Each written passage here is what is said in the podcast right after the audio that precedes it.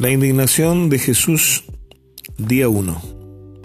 Lectura Marcos 3, del 1 al 6, Salmos 119, 53, Salmos 104 y Salmos 163. Por lo general guardamos en nuestras mentes una idea acerca de Jesús que destaca un énfasis en su humildad y mansedumbre. Lo vemos como un ser pálido y melancólico debido a cuadros y pinturas medievales que parecen resaltar la paciencia de Jesús.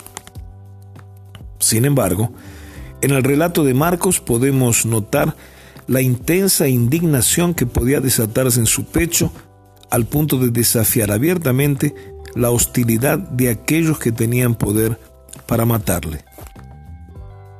A primera vista, parece que la ira se opone a todo lo que sea buena voluntad. Pero si fuera así, la grandeza de alma de Jesús que estudiamos la semana pasada sería falsa. La convicción sin amor puede resultar en intransigencia y el amor sin convicción forma al sentimentalista. Pero ambas cosas unidas, el amor y la convicción, nos presentan el carácter ideal. La bondad junto con el odio al mal del que habla el salmista forman la persona de gran corazón que con nobleza ama a sus semejantes, pero odia las maldades y los vicios que las destruyen. Te pregunto, ¿cuáles son las cosas que despiertan nuestra ira? ¿Es tu ira como la indignación de Jesús? ¿Cómo podés aplicar esta enseñanza hoy a tu vida?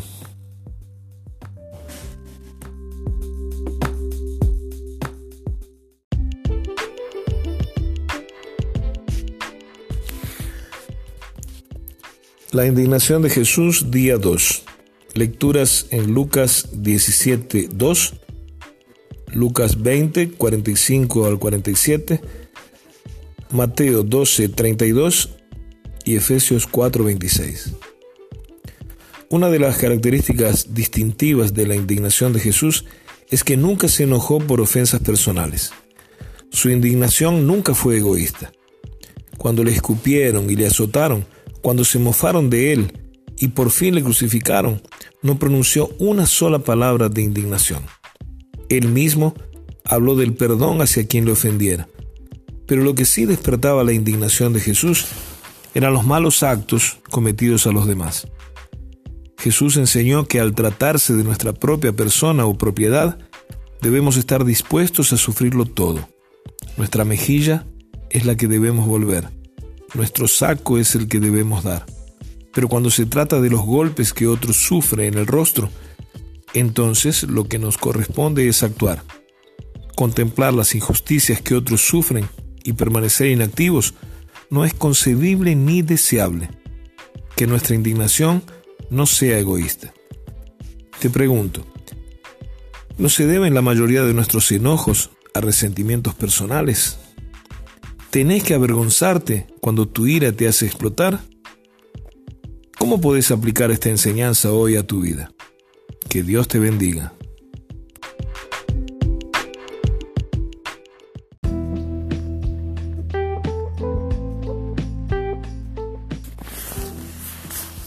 La indignación de Jesús, día 3. Lecturas en Mateo 23 del 23 al 28, Marcos 12 del 38 al 40 y Lucas 16 del 19 al 23. Sin duda alguna, cuando Jesús pronunció las palabras que leemos hoy en Mateo, estaba encendido en indignación. Su intensa compasión hacia el indigente explica su profunda ira al ver que el fariseo despoja a las viudas de sus propiedades y cubre su maldad con largas oraciones. Su desprecio hacia todo lo que carece de sinceridad le hace contemplar con profunda irritación la hipocresía de religiosos que solo cuidan lo exterior, mientras sus corazones están completamente contaminados por el pecado. Su amor hacia todo ser humano le hace protestar ante el egoísmo con que el rico disfruta de su abundancia, mientras a su puerta muere Lázaro en una ruin miseria. ¿Qué excusa hubiera podido presentar el rico? Te pregunto, Te sentís responsable de los males existentes aun cuando no los hayas provocado directamente. ¿Qué puedes hacer para mejorar las condiciones actuales a tu alrededor? ¿Cómo puedes aplicar esta enseñanza hoy a tu vida? Que Dios te bendiga.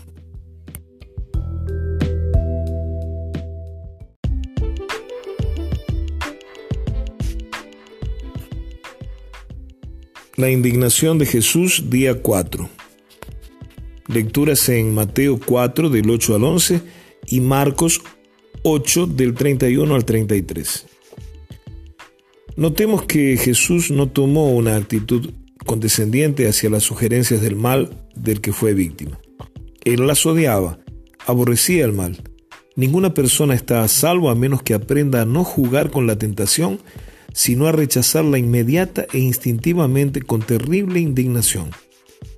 Reprende a Pedro con dureza, pero antes Jesús había señalado sus virtudes y éste acepta la recriminación. Las palabras de Jesús se inflaman con el poder que produce la pasión. Él anhelaba tanto salvar y bendecir a las personas que cualquier sugerencia que incluyera la idea de abandonar ese camino era rechazada con firmeza. Hacemos muy bien en ensalzar el amor de Cristo, pero a la vez deberíamos recordar que sería preferible pedir a las montañas que cayeran sobre nosotros antes que permanecer mudos o indiferentes ante la indignación que brota del amor. Te pregunto, ¿cómo respondes a las tentaciones que ponen en peligro tu carácter cristiano? ¿Las rechazas con ira y determinación, así como las rechazó Jesús? ¿Cómo podés aplicar esta enseñanza hoy a tu vida? Que Dios te bendiga.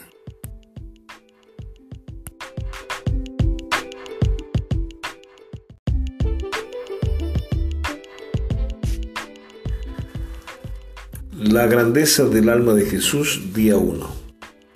Las lecturas están en Lucas 6, del 27 al 38 y Lucas 6, del 32 al 38. Meditemos en estas palabras, pero no como si fueran mandamientos difíciles de cumplir que han sido puestos sobre nuestros hombros, sino como revelaciones del Espíritu del Señor. Qué generoso que era Jesús. Cuán grande era su buena voluntad. Te propongo volver a leer el pasaje de hoy, pero como si fuera una ventana por la que contemplar lo más íntimo del corazón de Jesús, sus sentimientos y su vida estuvieron en armonía con sus palabras. Comparemos nuestra vida y sentimientos con los suyos. La grandeza de su alma no tenía límites. Eso se llama magnanimidad. Consideremos con cuidado por qué en su presencia nos sentimos avergonzados. El gozo y la magnanimidad no pueden existir separados. Generalmente se les encuentra juntos, como en las palabras de Lutero. Mi alma tiene demasiado gozo y es demasiado grande para abrigar enemistad con hombre alguno. Te pregunto, ¿cómo debiera ser nuestro amor, considerando a Jesús fuente y modelo? ¿Qué ejemplo nos da en su enseñanza aquí? ¿Cómo puedes aplicar esta enseñanza hoy a tu vida? Que Dios te bendiga.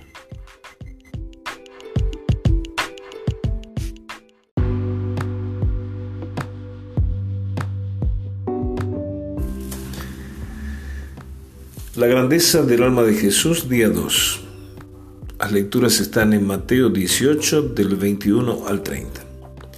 Jesús dice que no perdonar y el guardar rencor no son faltas simplemente, sino el indicio de un espíritu despreciable.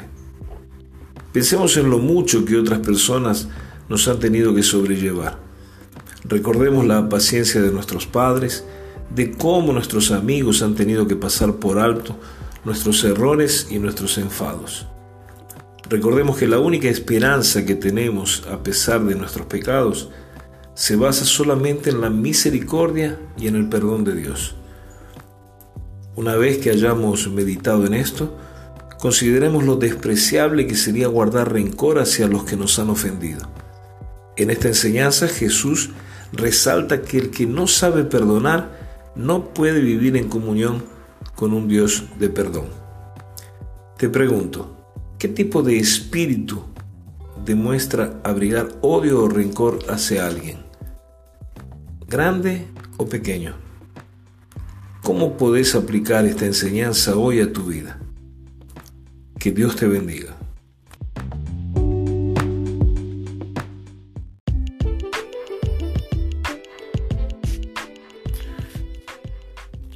La grandeza del alma de Jesús, día 3. Las lecturas están en 1 Pedro 2, del 21 al 24, Marcos 11, 25 y Lucas 23, versículos 33 y 34. Meditar en la grandeza del alma de Jesús resulta en una hermosa revelación del sentir que le movía. Conocía mejor que nadie la crueldad de un pueblo hostil.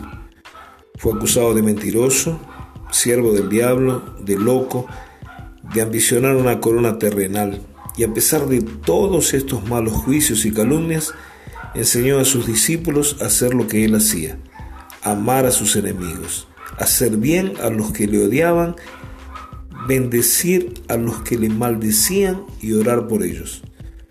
Cuando en el Calvario dirige su atención a los que lo maltrataban, exclama, Padre, perdónalos no hacía otra cosa que seguir las prácticas constantes de su vida y revelar la cualidad permanente de su espíritu. Jesús vivió una vida de absoluta buena voluntad para todos los hombres y murió implorando perdón para sus enemigos.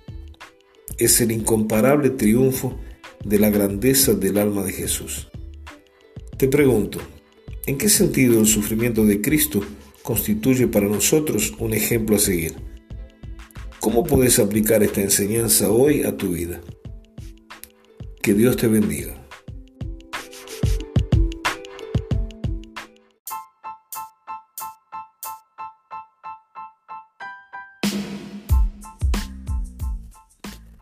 La grandeza del alma de Jesús, día 4.